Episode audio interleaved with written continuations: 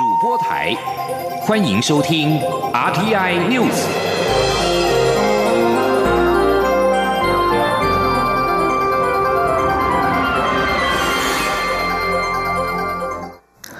各位好，我是张旭华，欢迎收听这节央广主播台提供给您的 RTI News。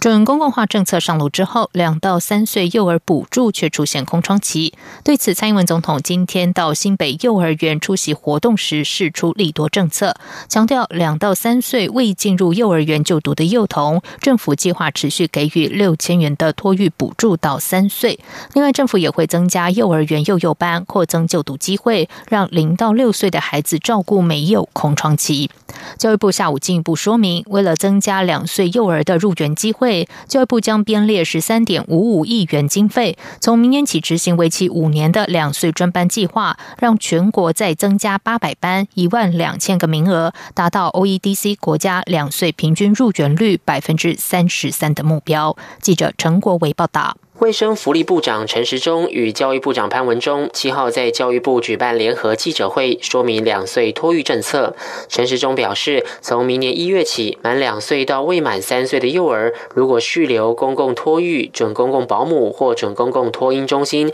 仍给予托育补助。其中，公共托育每个月新台币三千元，准公共保姆或准公共托育中心每月六千元。预计明年将增加六亿多元的经费，总计十点八三亿。元预估约有一万六千名幼童受惠。如果继续在托婴中心、在保姆、准公共化或公共化，就是增加三千五，可以领六千块，把这样做一个无缝的衔接。教育部长潘文忠指出，全国近三年已增加公共化幼儿园九百五十一班，其中两岁专班有一百八十四班，统计两岁幼儿入园率百分之二十三，比前年提升百分之七。教育部预计从二零二零年到二零二四年，年斥资十三点五五亿元，新增八百个两岁专班，提供一万两千个名额，将两岁专班招收两岁的名额啊啊，整个能够提升到六万个名额哦，也。达到 OECD 啊百分之三十三这样的一个入园率。潘文中提到，这项计划涵盖四大策略，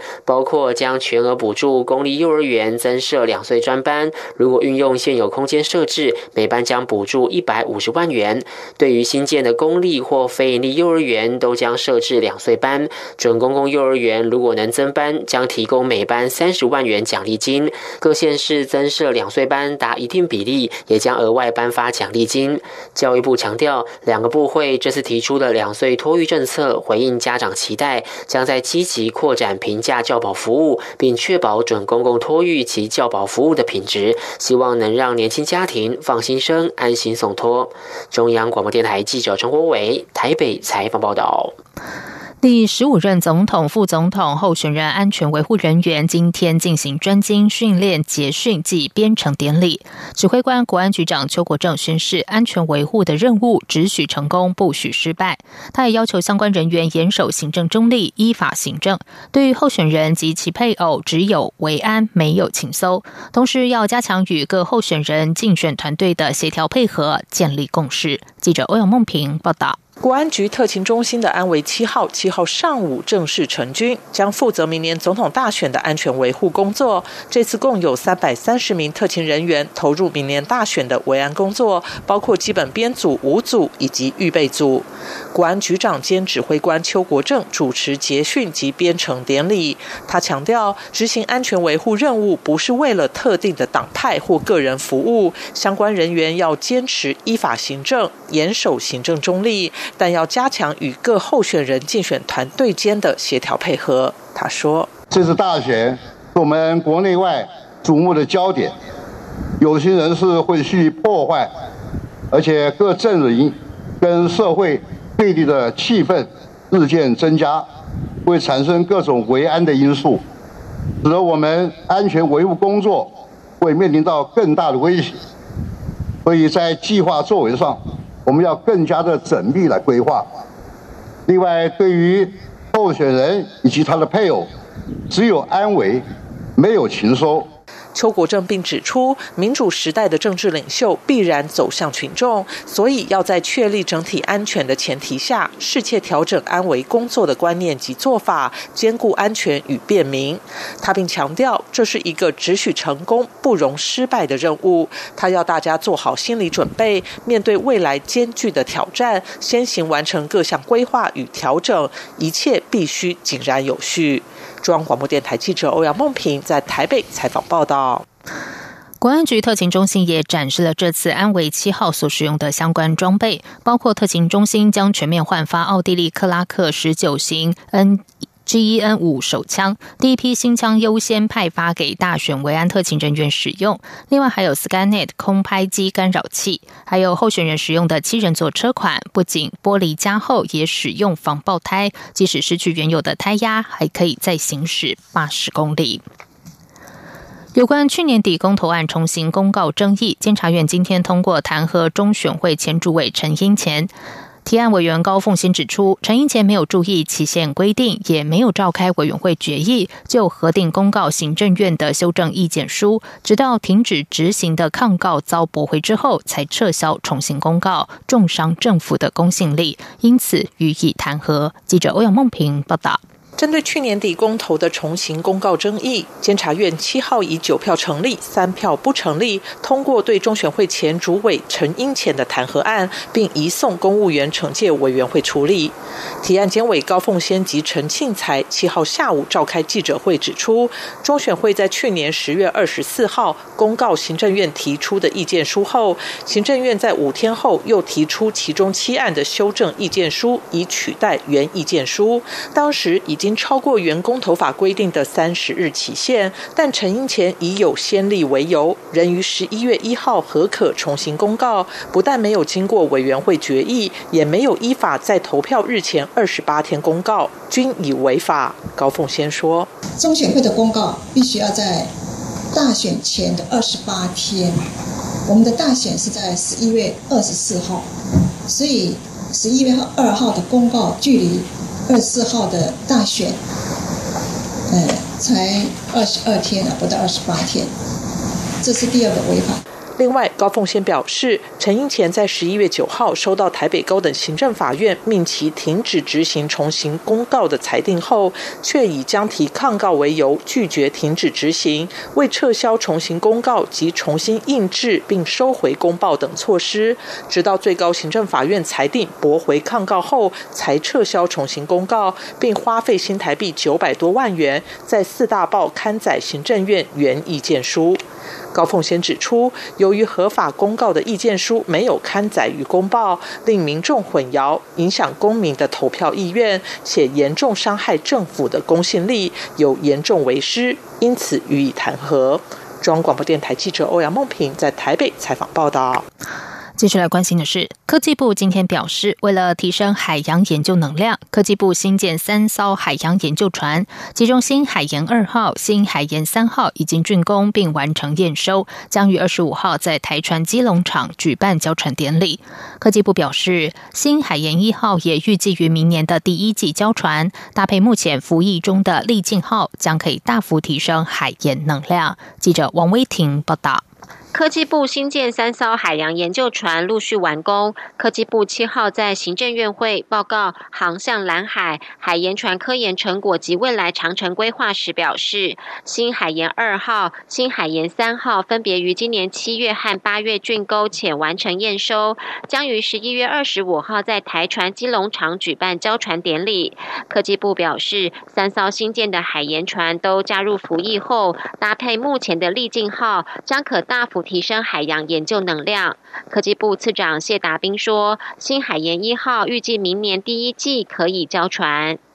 关于那个海鹰一号哈，它基本上它的船体是比较大的，所以基本上它的建造时间当然相对上会比较长。那相对的上面能够搭载的这些量测仪器就会比较多元，然后也比较能够搭载比较重型的这些量测设备。所以我们一开始在设计的时候，其实就有考量说，我们在探勘这个海域啊，做这研发的时候，本来就要一定的这个多样性哈，所以我们不会把所有的船都做成一样。样的哈。那也因为这样，所以它的交船时期程确实会会比较长一点，应该是在明年的 Q one 了哈，是可以达阵这样。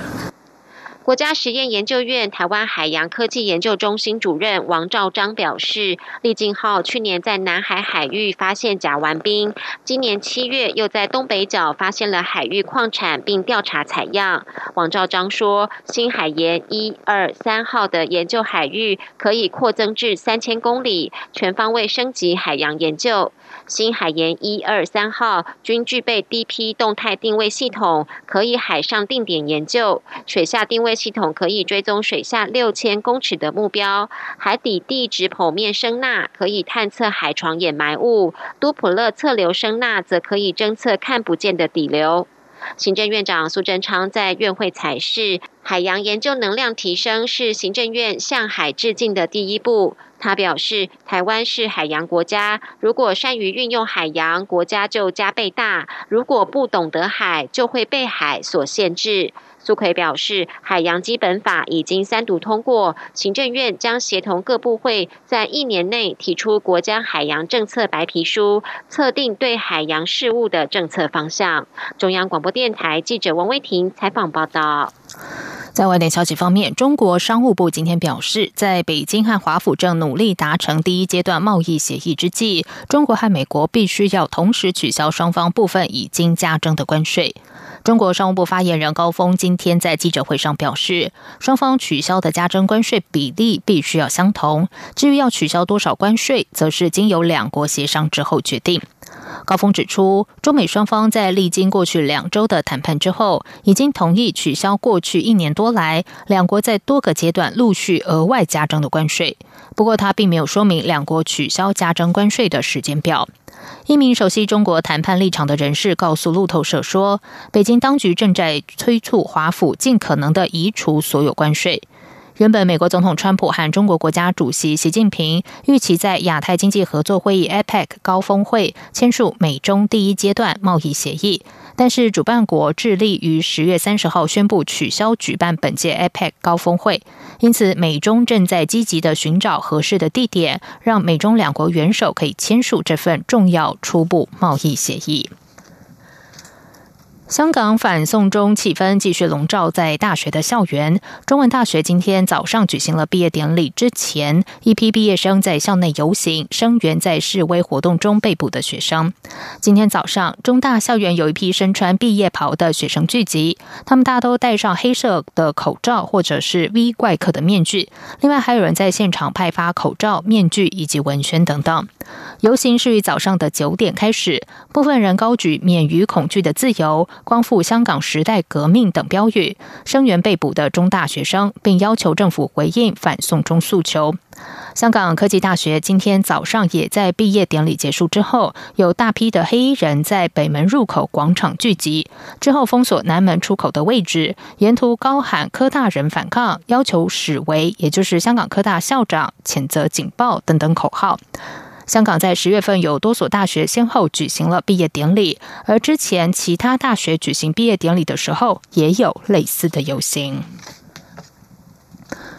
中国河北一间法院今天就一宗非法向美国出售鸦片类药物芬太尼的案件，将九名被告判刑，其中一人判了死刑，缓刑两年执行，也就是俗称的死缓；两个人被判了无期徒刑。法新社报道，本案是中美两国联手调查这类已经害死上千美国民众药品的一宗指标性的案件。美国长期以来一直指控中国是鸦片类药物芬太尼的主要来源。美国总统川普今年八月还指控北京没有严格打击这类药品，违反先前承诺。美国有关单位指出，美国平均一天会有超过一百人死于服用过量的芬太尼。河北的邢台中级人民法院形容，本案是第一宗中美成功联手调查与芬太尼走私有关的案件。法新社认为，这项判决实指美中持续就有望达成的第一阶段贸易协议磋商之际，有利于两国谈判的氛围。美中之间的贸易冲突已经超过一年，而打击芬太尼议题一直是两国的争执点之一。中国官方《环球时报》也以“中美联合破获第一起芬太尼走私案件”报道今天的判决。这里是中央广播电台台湾之音。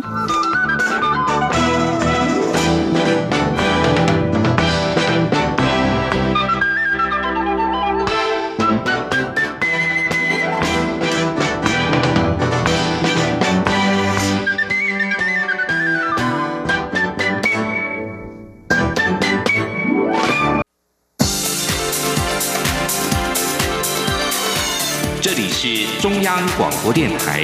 台湾之音，欢迎继续收听新闻。时间是十九点十五分，欢迎继续收听新闻。文化部组织将有大改造。文化部长郑丽君今天在立法院教委会表示，配合文化基本法、文化政策白皮书以及各项业务推动，文化部组织也必须有所调整。根据文化部规划，影视司、影视局整并，并且和文创司、人文及出版司相关业务合并成为文化产业署，文资局升格为文资署。而配合博物馆法通过，也将新增博物馆司，其他包括文化资源司组织名称将消失，而艺术发展司仍然保留。文化部近期已经将文化部相关组织法修正草案函报行政院审查。另外，立法院的教委会今天初审一百零九年度文化部及所属单位预算，朝野立委都相当支持。公务预算新台币一百九十九亿，一毛未减。如果二三读也通过，再加上已经通过的前瞻特别预算将近八十四亿，文化部明年就有两百八十三亿的预算可以运用。记者江昭伦报道。文化部一百零九年度公务预算一百九十九点四亿，立法院教委会今天上午仅花不到三小时就初审通过，写下史上最快纪录。虽然朝野立委对于不少文化部预算计划经费提案简列。但经过文化部沟通，包括文化部监督的行政法人文策院、国家表演艺术中心预算，最后都照例通过，一毛未减。冻结项目也很少，且只有空总当代台湾文化实验场计划冻结一千万最多，待专案报告后就可以解冻。文化部长郑丽君表示，这次预算书是他上任四年来最好的预算书，软硬体预算比例也最优，感谢立委们支持。第一个，它的预算成长哈，我们明年一零九公务预算加计前瞻预算，应该是比我上任那一年成长了七成。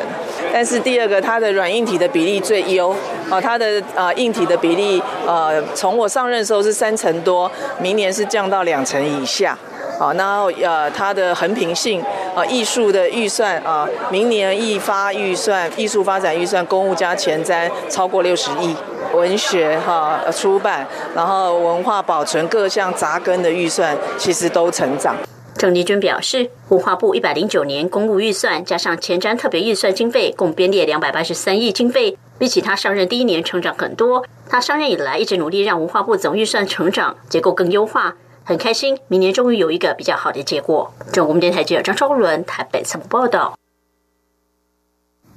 针对中国推出的对台二十六条措施，陆委会今天表示，中共所谓真金白银其实是糖衣毒药，因为多少的真金白银都抵不过武力威胁、外交打压这些真枪实弹，以及中共意识形态政治审查对台湾人民的伤害。陆委会强调，相关机关将进一步评估及妥善应处，同时落实相关国安法制以及民主防卫机制，防止中共对我借选的印象。记者王兆坤报道。陆委会副主委邱垂正表示，中国国台办官员近日坦诚，对台二十六条措施是为了落实习五条，坚持一国两制的制度安排与政策措施。所谓真金白银，实质上是镀金水银，糖衣毒药，闪耀的外表却暗藏着剧毒。台湾人民心里一清二楚，不会受骗。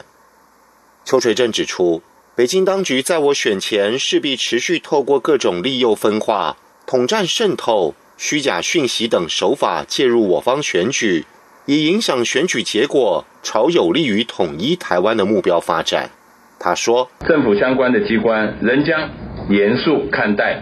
并进一步评估及妥善应处，同时也将落实相关的国安法治以及民主的防卫机制，防止中共对我借选的影响。”关于港女命案嫌犯陈同佳来台投案的处理进度，邱垂正表示，我方公布陈贤投案窗口已经两周，由于实现司法正义不能等待，因此我方请港方依照承诺协助陈贤早日投案，否则也可请陈同佳或其家属委任的律师直接联系我方窗口。邱垂正指出，我方已做好准备，一切依法行政，就等港方赶快把陈同佳送到台湾来。至于港人申请来台投资或居留，政府是否会针对特定背景而予以严格审核的问题，邱垂正表示，政府的立场是持续欢迎香港居民来台，港澳居民来台的政策立场没有改变，但政府也会做好安全把关的工作，并持续检讨评估，精进相关法规及措施。中央广播电台记者王兆坤台北采访报道。国际标准组织在 ISO 三一六六国家级所属机构名称代码长期将台湾列为中国一省，并阻碍参与 ISO 相关议题合作参与案。监察委员张武修要求行政院重视并且改进。对此，行政院发言人 Glasio Daka 表示，台湾绝对不是中国的一省。政府两千零七年起就向日内瓦法院送检抗议，未来也会持续表达抗议。经济部次长曾文生表示，监委指出，一九四七年以来的 ISO 汇集问题牵涉台湾的外交处境，未来有任何机会表达立场，经济部都会适当表达。至于如何整合各部会以建立国家标准跟标准检验力量，经济部会持续努力。在选举消息方面。高雄市长韩国瑜的倾听之旅今天来到新竹汉高科技业青年座谈，听取他们的意见。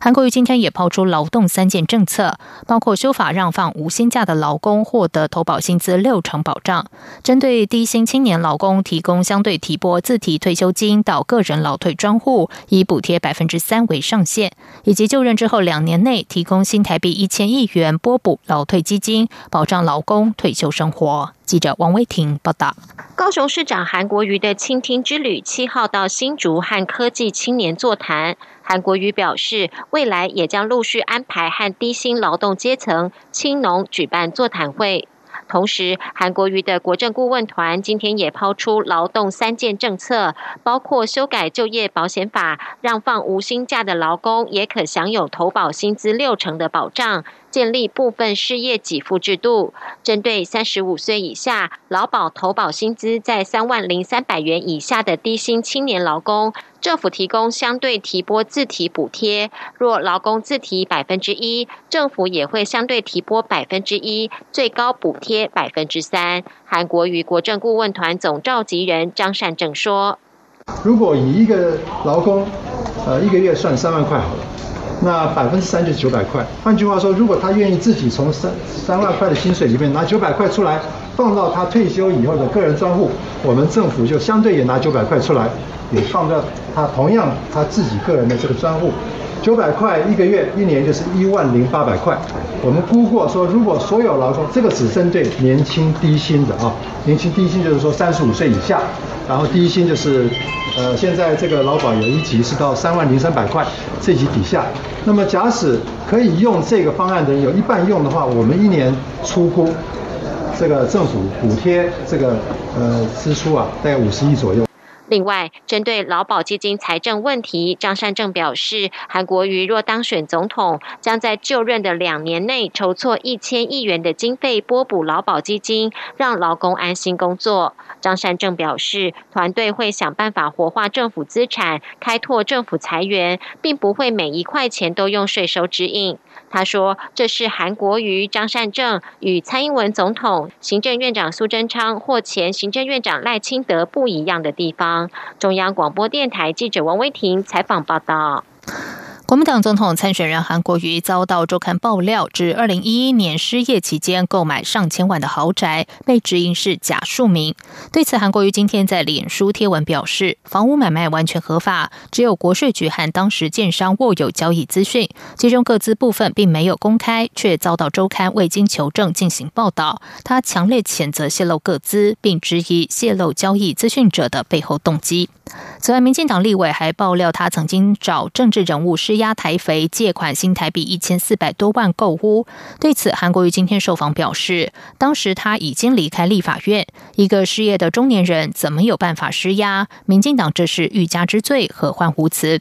对此，民进党发言人李彦荣和立委张宏禄等人今天举行记者会，批评韩国瑜是披着庶民皮的权贵，总统候选人财产状况本来就应该接受公平，呼吁韩国瑜应该要正面回应。记者郑玲报道。国民党总统参选人韩国瑜遭周刊爆料，在失业期间购买价值七千两百万元的豪宅，引发外界讨论。民进党发言人李彦荣七号举行记者会表示，韩国瑜夫妻被爆出购买七千两百万的豪宅，经过两天的延烧，韩国瑜仍说不清楚自己的资金来源，反而恼羞成怒，想转移焦点到媒体侵害个人资料，甚至又扯到国家机器。李彦荣说，政治人物的财产本来就应该接受公平，更何况。是要问鼎总统大位的人，好好跟庶民大众解释资金来源的问题，有这么困难吗？想请问韩市长的是，您在失业的期间哪来的七千两百万？您有没有跟台肥施压？您有没有卖红单的操作？韩国瑜市长，这您到底有没有说谎？你为什么让大家以为你是庶民？李彦荣质疑韩国瑜是披着庶民皮的权贵，选后将继续发大财成亿万富翁。他提醒：假设明年大选韩国瑜拿到五百万票，选举补助款一票三十元，不含政治现金，韩国瑜至少会进账一亿五千万元。即便没有选上，他回去继续当高雄市长，仍是稳赚不赔的好交易。李彦荣也补充：蔡英文总统历年选举补助款都捐出给民进党或是做公益，欢迎大家查证。张宏禄则说。韩国瑜应该清楚交代买房过程有无使用特权，因为一般人没办法向台肥借钱买房无罪，但有没有用特权要讲清楚。民进党立委参选人蔡慕林则质疑，韩国瑜失业十七年，夫妇俩存款最低只剩十七万元，要如何提出财力证明去借贷巨款？且马政府时期豪宅贷款额度最高是五成，如果市场可以贷七到八成，投期款也要两千多万，每月还要负担三十万元房贷。以韩国瑜当时失业十七年的状况，投期款怎么来，房贷怎么还，又有哪一家银行敢借钱给他？呼吁韩国瑜正面回应外界质疑。央广记者郑玲采访报道。接下来进行今天的前进新南向。前进新南向。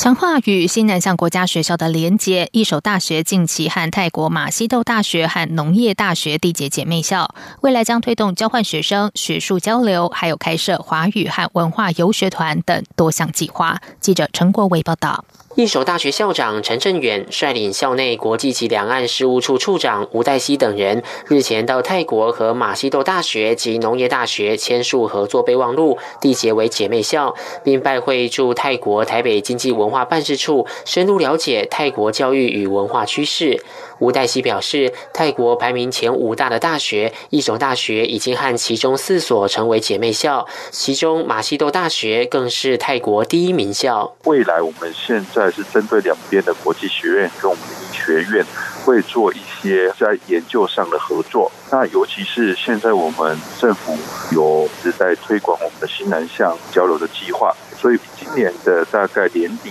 双方也会共同就研究的主题一起来申请政府的研究计划案。那其他有关于双方的学校互派老师过去做讲学跟研究的交流，未来也会在最近的一年来进行。陈正元指出，农业大学是曼谷知名的公立研究型大学，长期促进农业科学发展，并涵盖生命科学、工程、社会科学等领域，有助于两校彼此多面向分享资源，甚至合组跨国研发团队。吴代熙也提到，台湾社会友善、学术水准高，让越来越多泰国学生想来台就学，同时学中文。近几年又因为政府推动新南向政策，为大学挹注更多资源，使各校。能选送更多师生到西南向国家拜访姐妹校，或是邀请姐妹校师生来访。很多人来了以后都爱上台湾，成为很成功的体验行销。中央广播电台记者陈国伟台北采访报道。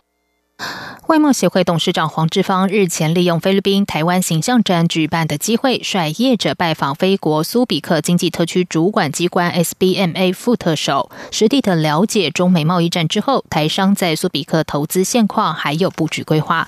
黄志芳表示，苏比克经济特区具有完备的机场和港口，加上和台湾的距离近，成为第一波南向政策海外生产据点。近期则是受美洲贸易战影响，台商积极寻找新的海外生产基地，也让苏比克经济特区重新受到关注。而贸协也率领传统和电子业者前往考察投资环境。以上新闻由张旭华编辑播报，这里是中央广播电台台湾之音。